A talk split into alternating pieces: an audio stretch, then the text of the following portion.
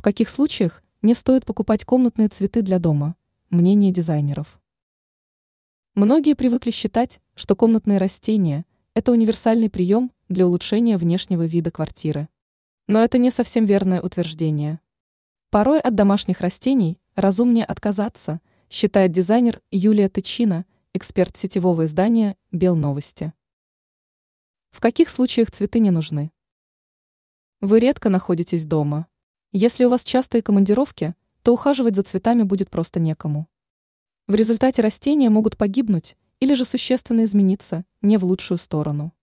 Все-таки растениям важны уход и внимание. Интерьер.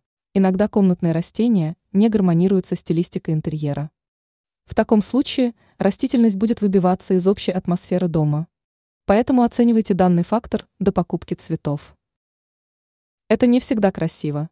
При мысли о комнатных растениях в интерьере мы часто вспоминаем красивые фотографии из социальных сетей.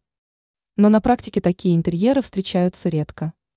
Порой покупка различных растений приводит к тому, что ваша квартира напоминает дом бабушки. Для того, чтобы растения украшали жилье, они сами должны быть яркими и необычными. Также не стоит расставлять их без смысла и композиции. Влияние. Не стоит считать, что растения не оказывают влияния на окружающую среду. Некоторые действительно полезны в вопросах улучшения качества и очищения воздуха. Но некоторые цветы, напротив, выделяют углекислый газ.